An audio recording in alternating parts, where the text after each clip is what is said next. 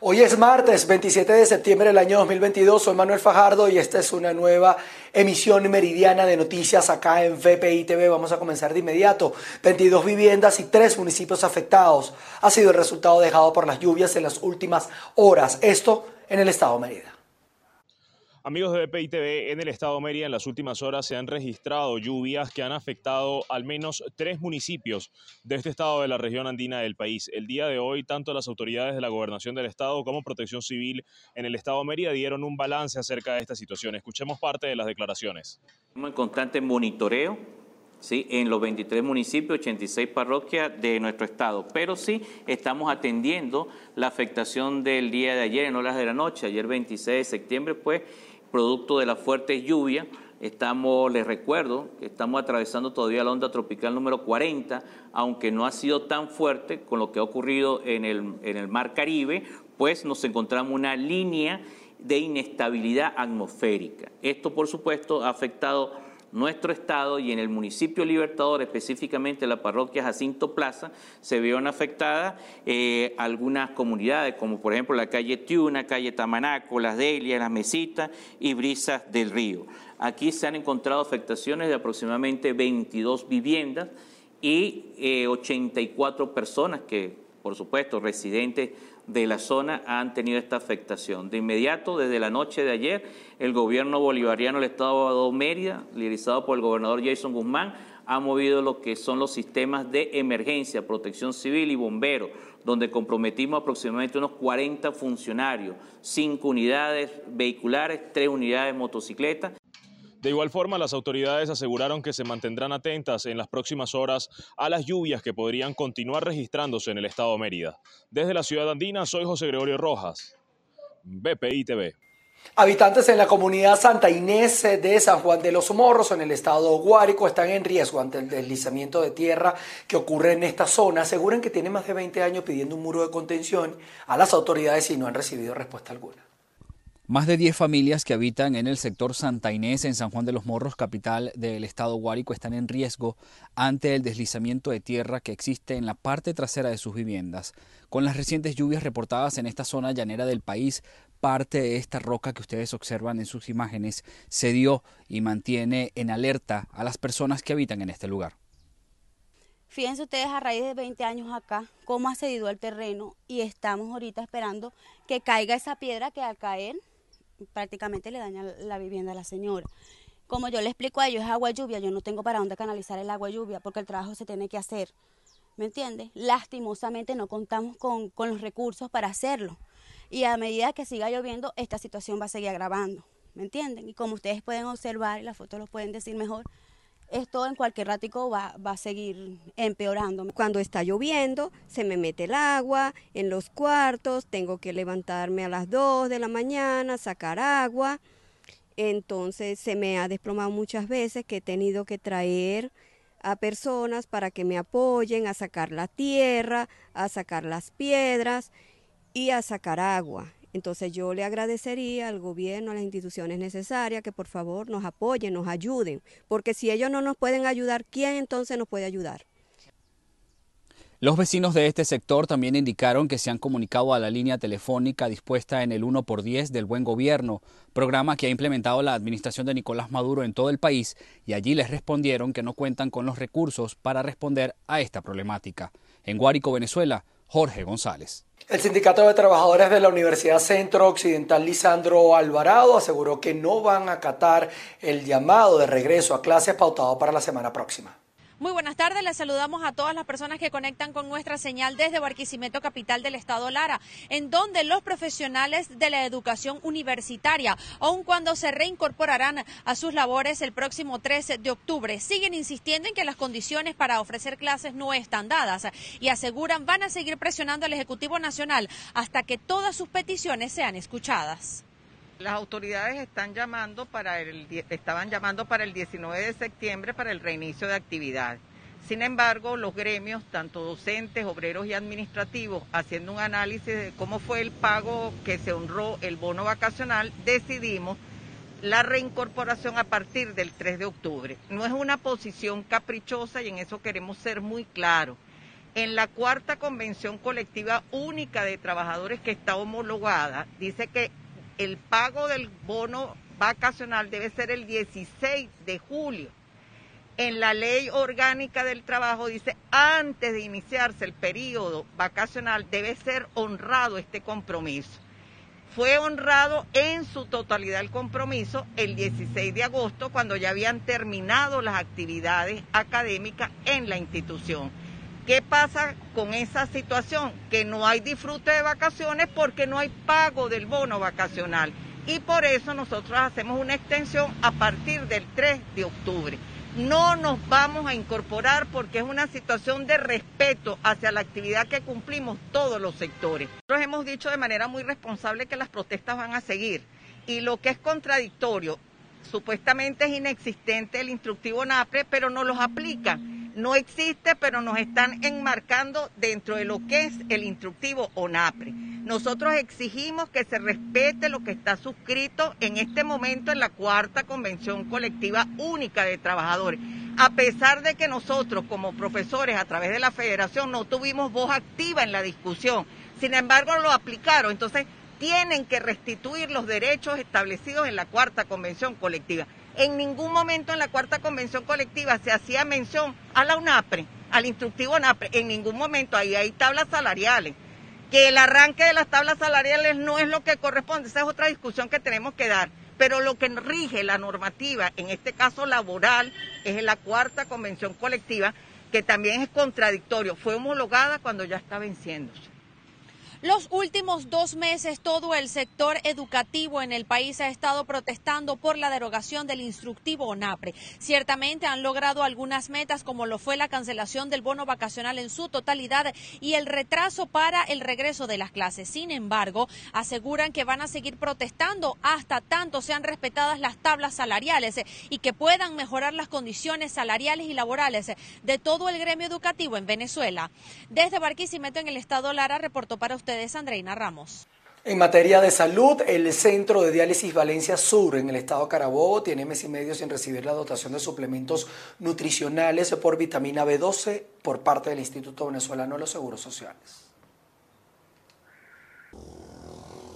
Los pacientes de esta unidad de diálisis ubicada en el municipio Valencia han manifestado su preocupación ante la carencia de vitamina B12 y suplementos nutricionales importantes para tener una mejor calidad de vida. Reiteran que al estar conectados en una máquina de diálisis, esta sustrae las toxinas, pero también los nutrientes.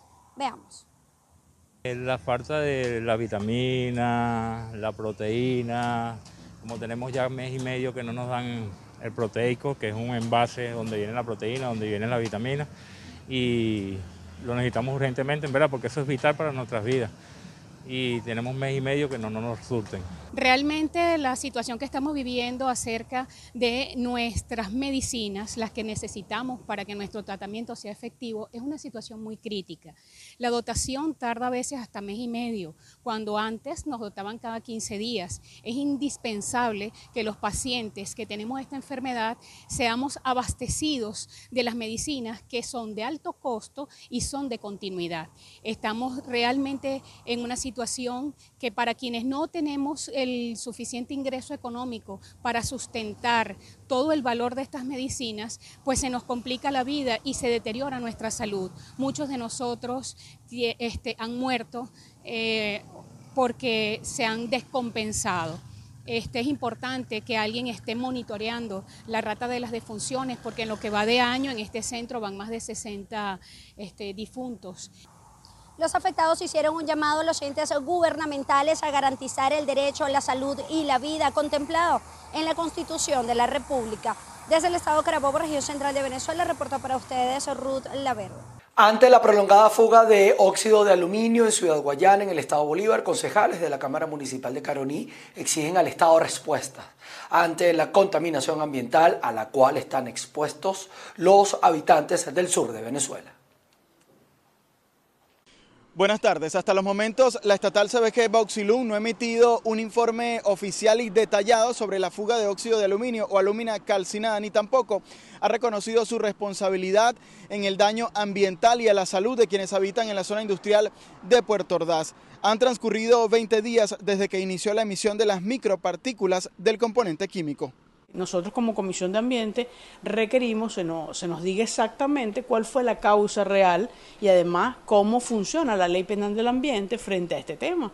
Habla del, del artículo 96, del 102, donde hay eh, un coordinador, un, una persona que administra los procesos industriales y que debe ser garante de que los procesos industriales se den en la condición de seguridad eh, donde garantice la vida de todos los ciudadanos, pero por sobremanera de los trabajadores, porque ya el daño está hecho, o sea, no lo puedo revertir, ya la fuga se dio, ya se violó un procedimiento que es el permiso de trabajo, el permiso de trabajo tiene una, una situación que es de valoración de los, de los procedimientos para que finalmente el proceso sea óptimo y arroje seguridad, ese procedimiento evidentemente no se dio y porque vienen de un proceso de mantenimiento de la planta. Y el mantenimiento de la planta tiene que estar en un chequeo permanente. Eso eh, de, visto desde afuera no existe. Bien, los concejales de la fracción de la unidad dijeron que seguirán insistiendo en el tema, pues se trata de un problema de salud pública.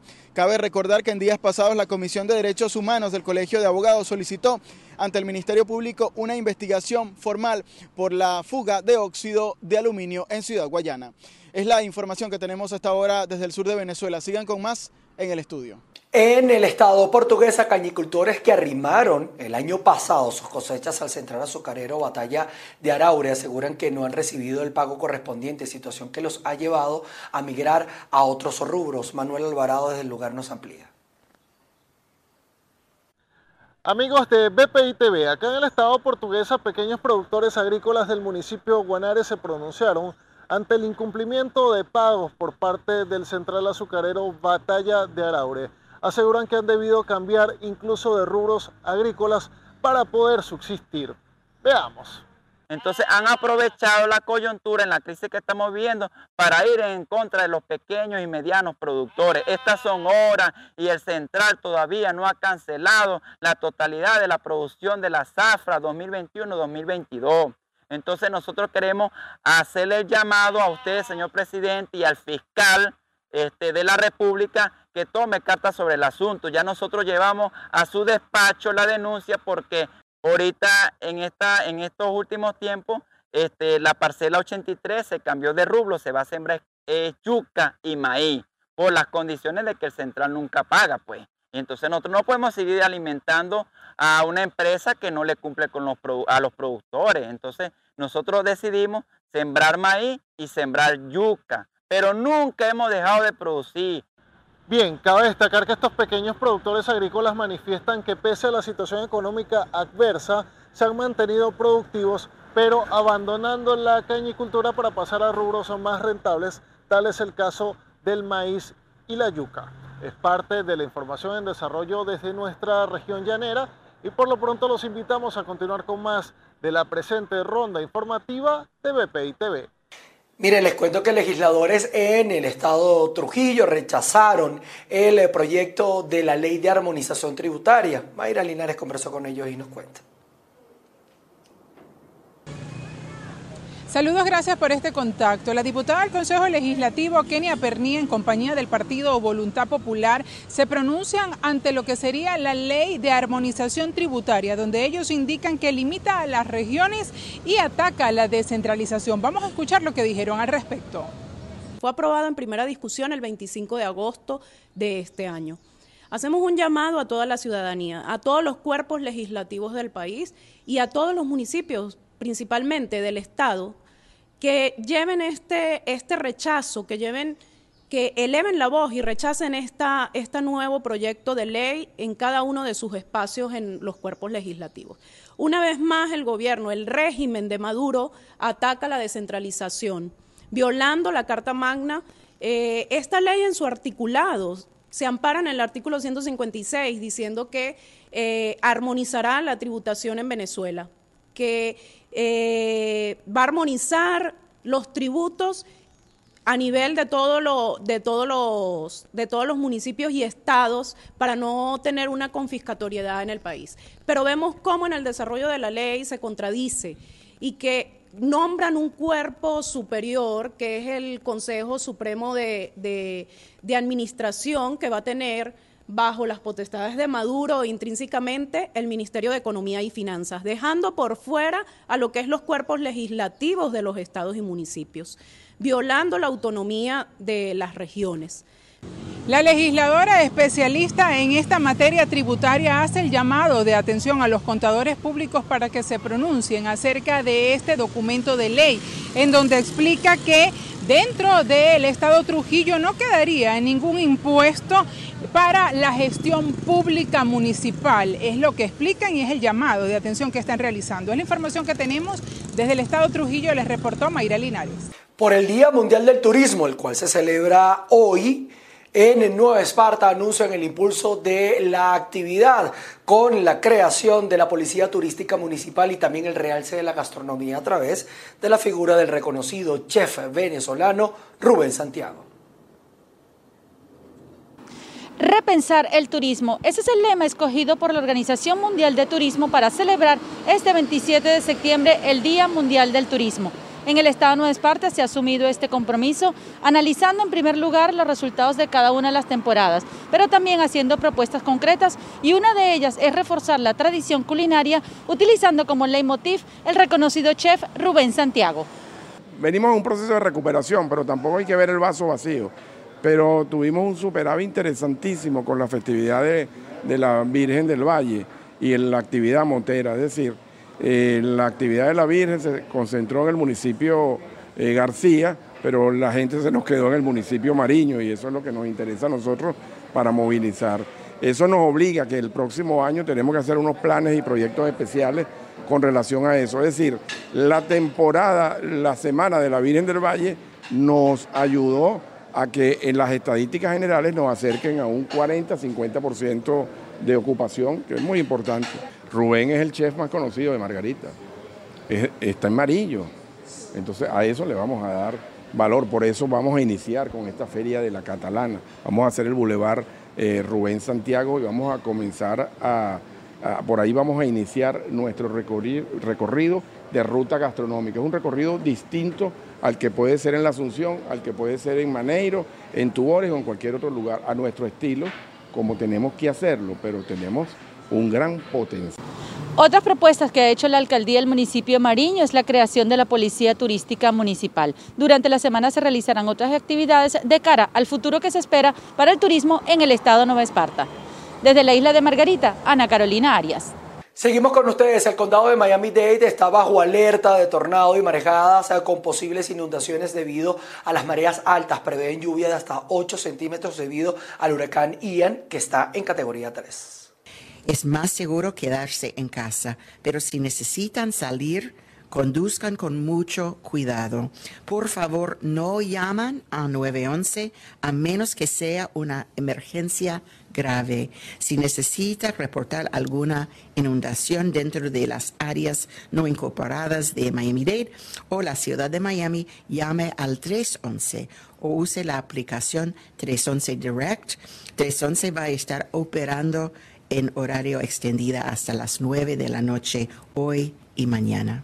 También pueden compartir información en las redes sociales usando el hashtag Miami Dade Weather para ayudarnos a saber dónde están ocurriendo inundaciones en todo el condado. Tenemos equipos adicionales listos para asistir, asistir las zonas gravemente inundadas. Manténganse lejos de cables eléctricos caídos y pueden reportarlos a Florida Power Pasamos a México, donde activistas y familiares están manifestando, exigiendo justicia por los 43 desaparecidos de Ayotzinapa hace ocho años. Con motivo del octavo aniversario de la tragedia de Ayotzinapa que marcó la historia de México, activistas y familiares realizaron una protesta multitudinaria en la capital del país en honor a los 43 estudiantes desaparecidos. Centenares de estudiantes y activistas acompañaron a los padres desde el emblemático Ángel de la Independencia hasta el Zócalo, donde se encuentra el Palacio Nacional, y aunque encontraron edificios públicos blindados y comercios apuntalados, la marcha transcurrió tranquila con escasos conatos de violencia. En el Zócalo, los padres pronunciaron sus reclamos ante un micrófono entre los cuales se destacó la exigencia de pruebas científicas después de que el más reciente informe de la Comisión de la Verdad y la Justicia dijera que no hay indicios de que los estudiantes estén vivos. Ese informe reconoce la participación del crimen organizado y autoridades mexicanas en el hecho, con lo que se ha buscado desmentir la verdad histórica presentada en la administración del expresidente Enrique Peña Nieto.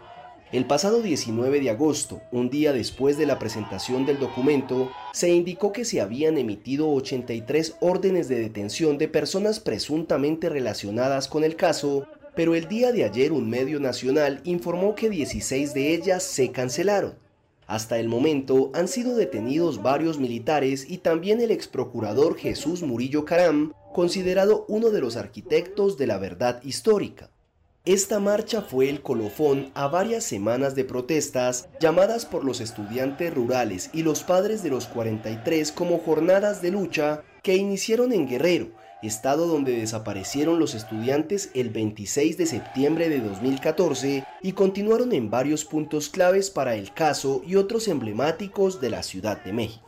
Por primera vez eh, tras más de 13 décadas, el Banco Mundial disminuyó su previsión de crecimiento económico de China, esto debido a las políticas de cero COVID. Un informe del Banco Mundial publicado este martes ha rebajado su predicción de crecimiento del Producto Interior Bruto de China para 2022 al 2,8%, una estrepitosa caída en contraste con el 8,1% registrado en 2021 y un resultado menos optimista que la entidad fijaba en abril de entre el 4 y el 5%, un hecho que ocurre por primera vez desde 1990. Debido a China, la entidad rebaja la previsión de expansión regional para 2022 del 5% proyectado en abril al 3,2% actual. Los principales indicadores económicos de China apuntaran a un buen inicio de año, tanto que las autoridades marcaron en marzo un objetivo de crecimiento del 5,5% para el presente ejercicio, una tasa que aunque sería de las más bajas en las últimas décadas, superó las expectativas de muchos analistas. Sin embargo, todo comenzó a torcerse en el segundo trimestre a consecuencia de las restricciones y los estrictos confinamientos ordenados por el gobierno ante los peores rebrotes de la COVID en dos años y factores como la debilidad del sector inmobiliario. Una tormenta perfecta que ha impactado a una región acostumbrada a que China sea el motor de crecimiento, generando nuevos protagonistas como Vietnam previsión de que su PIB crezca un 7,2% en 2022, según el Banco Mundial, se sitúa a la cabeza, mientras que países como Filipinas, y Camboya, abiertos al exterior, volverán a los niveles de producción prepandémicos a finales de año. Seguimos en Asia porque en Tokio, Japón, se realizó el funeral de Estado al ex primer ministro Shinzo Abe, donde participaron más de 4.300 asistentes, entre ellos unos 700 representantes y líderes internacionales como la vicepresidenta de los Estados Unidos, Kamala Harris.